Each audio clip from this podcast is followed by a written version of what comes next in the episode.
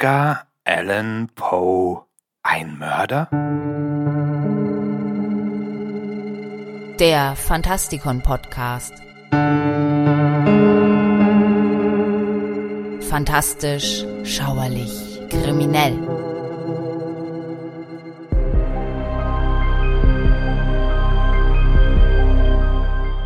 Edgar Allan Poe gilt als literarisches Genie und als einer der Väter der amerikanischen Literatur. Außerdem wird stets darauf hingewiesen, dass er der Erfinder der Detektivgeschichte war. Zweifellos war Poe mit einem brillanten Verstand begabt, ein Schriftsteller, der in der Lage war, verblüffende und ausgeklügelte Handlungen zu entwerfen wie kein zweiter. Aufgrund seines eigenen desaströsen Lebens zeigte er die dunkelsten und kompliziertesten Aspekte der menschlichen Seele, mit denen er bei den Lesern, die mutig genug waren, sich in seine Geschichten zu vertiefen, Gefühle der Angst, der Beklemmung und des Unbehagens hervorrufen konnte. Viele Leser wissen vermutlich gar nicht, dass manche von Poes Geschichten auf tatsächliche Ereignisse zurückzuführen sind. Da wäre zum Beispiel das verräterische Herz. Diese Geschichte nimmt ihre Inspiration aus dem am 6. April 1830 begangenen Mord an dem 82-jährigen Kapitän Joseph White, einem wohlhabenden, pensionierten Schiffskapitän und Händler in Salem, Massachusetts. Viele Poe-Forscher glauben, dass Edgar Allan Poe sich beim Schreiben von Das verräterische Herz stark auf die in diesem Fall vorgebrachte Gerichtsrede gestützt hat, was sich vor allem an der langsamen, dramatischen und bedächtigen Sprache des Erzählers von Poes klassischer Geschichte zeigt. Fiktionale Krimis basieren oft auf realen Morden, die vom Autor mit einer gewissen Wendung geschrieben werden, um sie zu seinem eigenen Werk zu machen. Poes Faszination für Tod und Mord wurde durch die Lektüre tatsächlicher, brutaler Verbrechen seiner Zeit stark genährt. Einmal allerdings war Poe direkt in die Geschehnisse eines rätselhaften Mordes involviert, sodass er lange Zeit als Hauptverdächtiger galt.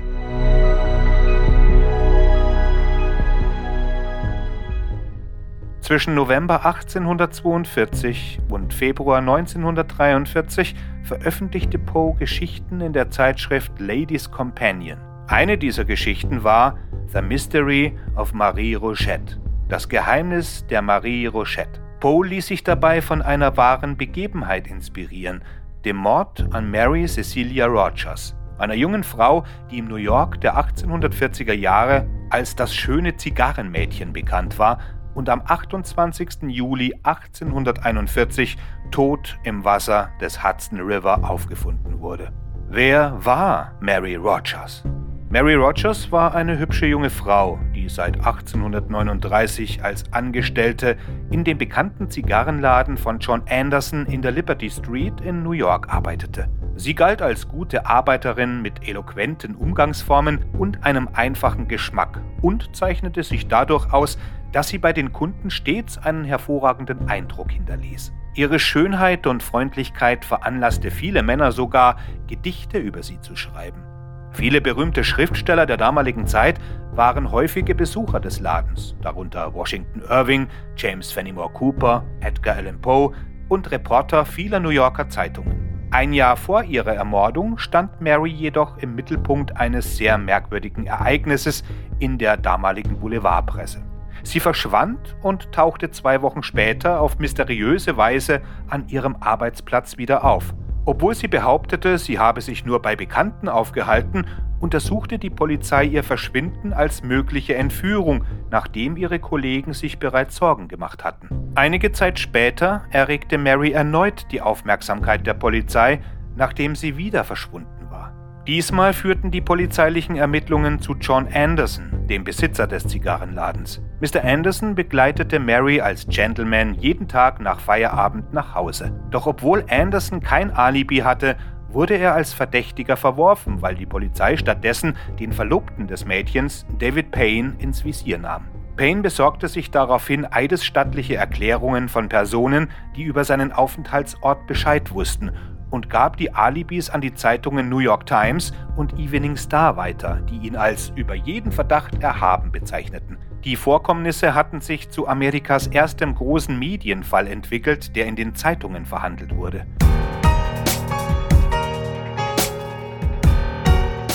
Mary hatte an diesem Morgen die Pension ihrer Mutter verlassen, um in die Kirche zu gehen und danach eine Verwandte zu besuchen. Ihr Verlobter zeigte sich nach eigener Aussage nicht beunruhigt, als Mary später am Tag nicht zurückkehrte, da er annahm, dass sie im Haus der Verwandten übernachtet hatte, um dem schlechten Wetter zu entgehen. Als sie jedoch am Montagmorgen noch immer nicht zurückgekehrt war, machten sich ihre Mutter und Payne auf die Suche nach ihr. Die Verwandte, die sie besuchen wollte, sagte, Mary sei weder angekommen noch habe sie sie erwartet. Man suchte nach ihr, aber ohne Erfolg. Payne gab eine Anzeige in der New York Sun auf und bat um Informationen über ihren Verbleib, doch niemand meldete sich. Das 20-jährige Zigarrenmädchen war verschwunden. Am 28. Juli 1841 wurde Marys zerschundene Leiche am Ufer des Hudson River auf der Seite von New Jersey in der Nähe von Hoboken gefunden. Ihre zahlreichen Zeitungsbekanntschaften berichteten in einigen Zeitschriften, für die sie tätig waren, über ihren Tod, und diese Schlagzeilen versetzten die Öffentlichkeit in Aufruhr. Verängstigte Bürger forderten mehr Polizeipräsenz und die Zeitungen verkauften währenddessen natürlich zahlreiche Exemplare. Der Evening Tatler berichtete aus einem anderen Blickwinkel. Dort bezweifelte man, dass Mary wirklich tot war. Man vertrat die Meinung, dass die Leiche aufgrund der stark fortgeschrittenen Verwesung nicht mehr identifiziert werden konnte. Die Polizei erhielt eine Reihe falscher Hinweise, die zur Verhaftung und Freilassung mehrerer Verdächtiger führten. Andere und frischere Nachrichten verdrängten das Thema immer mehr und bald dachte niemand mehr daran bis man den Ort fand, an dem Mary Rogers ermordet wurde.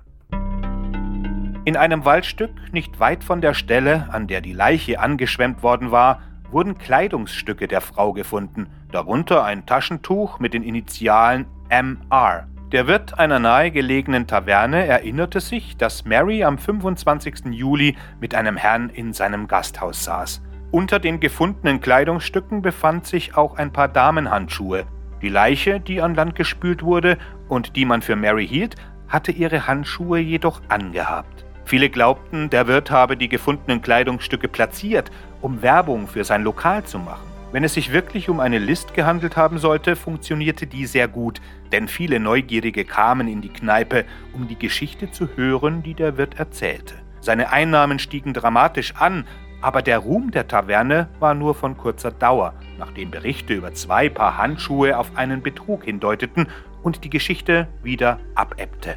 Vorerst. Daniel Payne war von der Trauer über den Tod seiner geliebten Mary überwältigt und begann stark zu trinken. Er besuchte das Waldgebiet, in dem die Kleidung gefunden worden war, und schrieb eine Notiz. An die Welt. Hier bin ich an Ort und Stelle, möge Gott mir für mein verpfuschtes Leben vergeben. Dann trank er eine ganze Flasche Laudanum und starb. Die Geschichte vom Tod des schönen Zigarrenmädchens war sofort wieder in den Schlagzeilen. Ein Jahr später gestand der Tavernenbesitzer, angeblich auf dem Sterbebett, dass Mary Rogers und ein Arzt sich in der Taverne trafen und eine Abtreibung vereinbart hatten, an deren Komplikationen Mary schließlich starb. Auch dies wurde von den Zeitungen als Erfindung angesehen, um das Geschäft anzukurbeln, da der Bericht des Leichenbeschauers darauf hinwies, dass Mary ein keuscher Mensch war.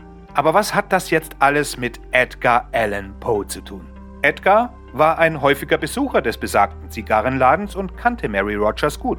Er war sogar so fasziniert von ihr und den Umständen ihres Todes, dass er sich zu einer Geschichte inspirieren ließ, The Mystery of Mary Rochett, die zweite seiner drei berühmten Detektivgeschichten. Poe änderte nicht nur Marys Namen, zumindest ihren Nachnamen, sondern verlegte auch den Schauplatz von New York City nach Paris. Er schickte seinen fiktiven Detektiv C. Auguste Dupin los, um den Mord zu untersuchen, den die Polizei nicht aufklären konnte. Poes Absicht war es, seinen fiktiven Detektiv den Schuldigen zuerst entdecken zu lassen, um wie so oft seinen überragenden Verstand unter Beweis zu stellen. Aber aus Platzgründen erschien die Erzählung in drei Teilen und vor der letzten Lieferung nahmen die Behörden ihre Ermittlungen wieder auf, mit Ergebnissen, die Dupins Folgerungen zuwiderliefen. Daher war Poe gezwungen, seine Schlussfolgerungen an das Gerichtsurteil anzupassen. In Poes Erzählung geht er auf alle Aspekte des realen Falles ein und bezieht Tests und veröffentlichte Daten mit ein, die in führenden Zeitungen über den Mord an Mary erschienen waren. Seine Geschichte ist so detailliert, dass Gerüchte darüber aufkamen, ob Poe zu viel wusste, einschließlich einiger Daten, die nicht öffentlich gemacht worden waren. Es stellte sich für manche die Frage, war Poe der Schuldige? Inoffizielle Geschichten sagen, dass Poe drei Jahre vor der Ermordung der schönen Angestellten den Zigarrenladen, in dem sie arbeitete, besuchte und beim Flirten mit ihr ertappt wurde. Gerade einen Tag bevor das Mädchen zum ersten Mal für zwei Wochen verschwand. Außerdem wurde Mary offenbar drei Tage vor ihrer Ermordung mit einem Mann gesehen, dessen Beschreibung genau auf Edgar Allan Poe passt. In den fast 200 Jahren seit ihrem Tod haben viele Artikel und Bücher das Rätsel erforscht, darunter Irving Wallace die fabelhaften Originale.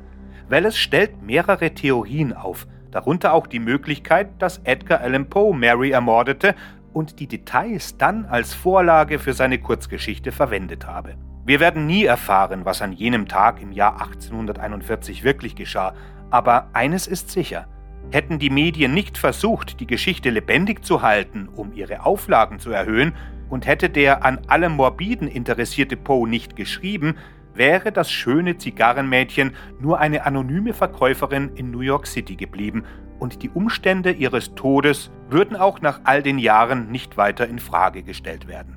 Der Tod der jungen Mary offenbarte die Inkompetenz der Polizei und der Justiz und führte zu politischen Auseinandersetzungen.